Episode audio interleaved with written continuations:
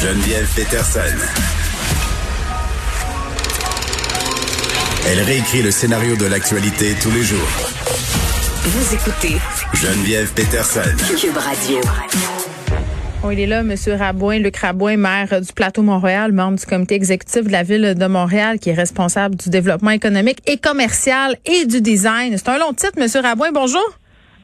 Bonjour Geneviève. Bon, euh, parlons de la vie nocturne. Là, euh, Saint-Pierre, mon ami qui vient de m'expliquer, euh, qui fermait deux de ses adresses, puis qu'on était aussi peut-être un peu inquiet pour l'avenir euh, nocturne de la métropole. On le sait, Montréal, on a une belle réputation. C'est le fun de venir à Montréal, puis c'est pas juste les gens du Québec qui pensent ça. Là, tout le monde vient de l'étranger pour faire la fête à Montréal. Là, vous annoncez 600 000 dollars sur trois ans pour continuer un partenariat avec l'organisme 24 heures sur 24. J'ai envie de vous dire, je veux pas être plate en partant là, Monsieur Rabouin, mais 600 000 ça a l'air gros, mais sur trois ans, puis réparti entre toutes sortes d'établissements, euh, il restera pas grand-chose au bout du compte. Pouvez-vous m'expliquer un peu à quoi ça va servir cet argent-là?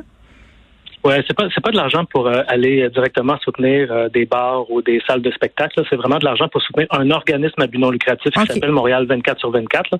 Donc c'est 200 000 par année pour un organisme à but non lucratif. C'est quand même un important. C'est pour faire de la promotion. C'est pour faire de la promotion. Non. Pas, du tout. En fait, on a, on a travaillé, euh, si vous me permettez, là, je peux vous l'expliquer un peu. On a travaillé Montréal 24 sur 24, c'est une initiative citoyenne. C'est des acteurs du milieu, des salles alternatives, des mhm. gens qui sont euh, qui sont des, qui, des noctambules, qui veulent continuer à promouvoir euh, Montréal comme vie nocturne, puis qui veulent valoriser ce côté-là de Montréal, et euh, qui sont mis en place il y a à peu près deux ans. Et nous, on a travaillé avec eux à organiser le premier sommet de la, nuit qui a été fait en juin dernier, où il y a 700 personnes qui ont participé. Et on travaille avec eux dans cette idée-là d'une politique de la vie nocturne, puis de valoriser la vie nocturne à Montréal. C'est vrai que là, on, la voit parce qu'on est dans un contexte de pandémie, mais il y avait avant la pandémie, puis on, on pense aussi qu'éventuellement, on va pouvoir euh, revivre euh, la nuit, réouvrir certains lieux qui sont encore fermés et qui vont faire des actions euh, très concrète pour accompagner la ville. Je donne un exemple dans, dans le cadre du sommet de la nuit. Là, un des enjeux qui a été soulevé, c'est la réglementation. La réglementation municipale est disparate d'un arrondissement à un autre. Souvent, c'est compliqué. Les entrepreneurs ne savent pas trop comment s'y prendre. Donc, ils vont pouvoir travailler avec nous à identifier les enjeux puis à faire euh, des propositions. Et plusieurs autres choses, là. Mais je veux, je veux, je veux pas euh, faire un monologue pendant six minutes avec vous. Ben non, mais en même temps, euh, je le trouve intéressant votre monologue parce que quand on lit des communiqués de presse, pour nous les Moldus, c'est pas tellement clair. Là, je comprends que ce qu'on me dit, c'est ah la vie Montréal, c'est la vie nocturne, c'est donc important. Euh, mais moi, je veux qu'on soit dans le concret. Là, vous me parlez euh, de mesures concrètes. Moi, je veux savoir comment concrètement on ramène les gens dans les bars, dans les discothèques, alors qu'on nous parle du variant Delta partout, puis que les, tu sais, on le sait, on est des créatures d'habitude, on l'a perdu l'habitude de fréquenter ces endroits-là comment on ramène le monde dans ces places-là? En tout cas, on avait créé peut-être perdu l'habitude de fréquenter les restos, puis euh, voir ce qui se passe maintenant. Je pense que ça se retrouve euh, assez rapidement. Ouais, les restaurants ils ont peur quand même euh, de ce qui va se passer à l'automne. Puis il y a quelque chose qui s'appelle la pénurie de main d'œuvre aussi là. Tout à fait. Puis c'est sûr qu'avec le variant Delta, ben, les gens sont craintifs. Fait que sur les terrasses, ils ont moins peur parce qu'on se sent plus en sécurité dehors, parce que depuis le début, on nous dit que c'est moins, c'est plus sécuritaire dehors.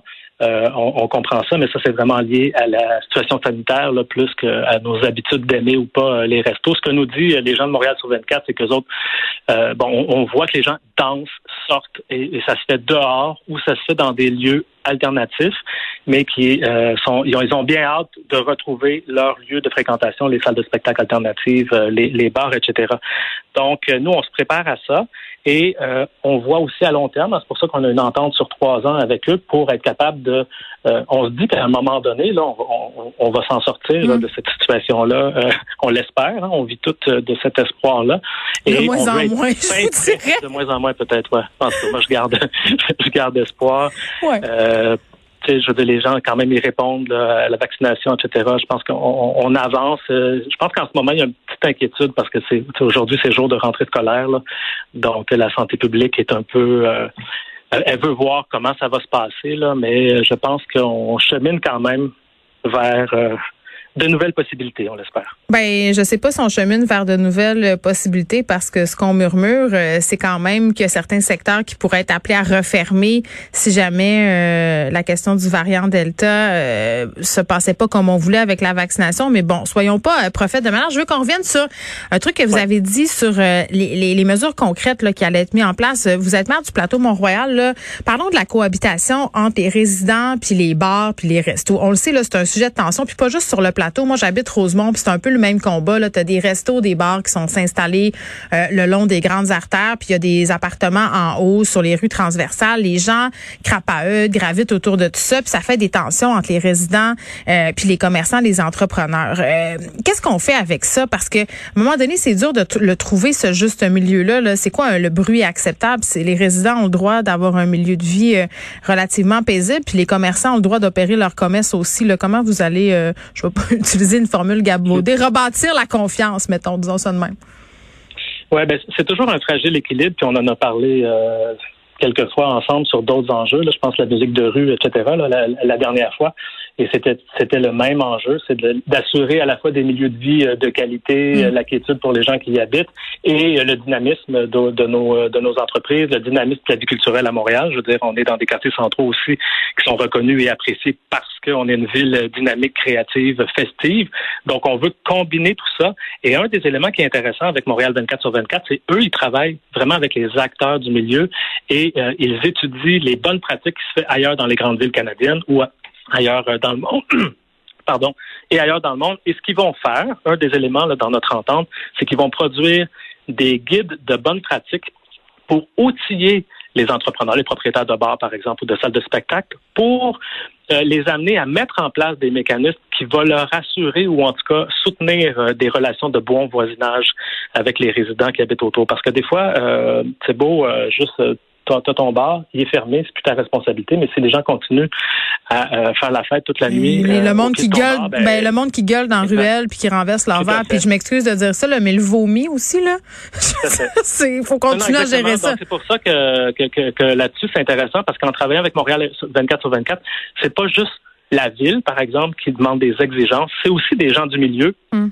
qui veulent pouvoir que ces types d'entreprises-là continuent à, vivre et à prospérer à Montréal, puis ils vont eux-mêmes les euh, outiller pour améliorer leurs pratiques. Donc, on a plusieurs éléments là, très concrets euh, qu'on va travailler avec eux. Puis pour nous, c'est vraiment stratégique pour la ville d'avoir un partenaire comme ça parce que justement, les propositions viennent directement euh, du milieu. Oui, puis ce sont euh, eux qui sont à même euh, justement de faire les propositions qui font plus de sens. Le Craboué, merci, euh, qui est maire du plateau Montréal, membre du comité exécutif de la ville de Montréal, qui est responsable du développement économique et commercial et du design, etc. la ville de Montréal qui présentait bon un investissement en lien à la vie nocturne dans la métropole.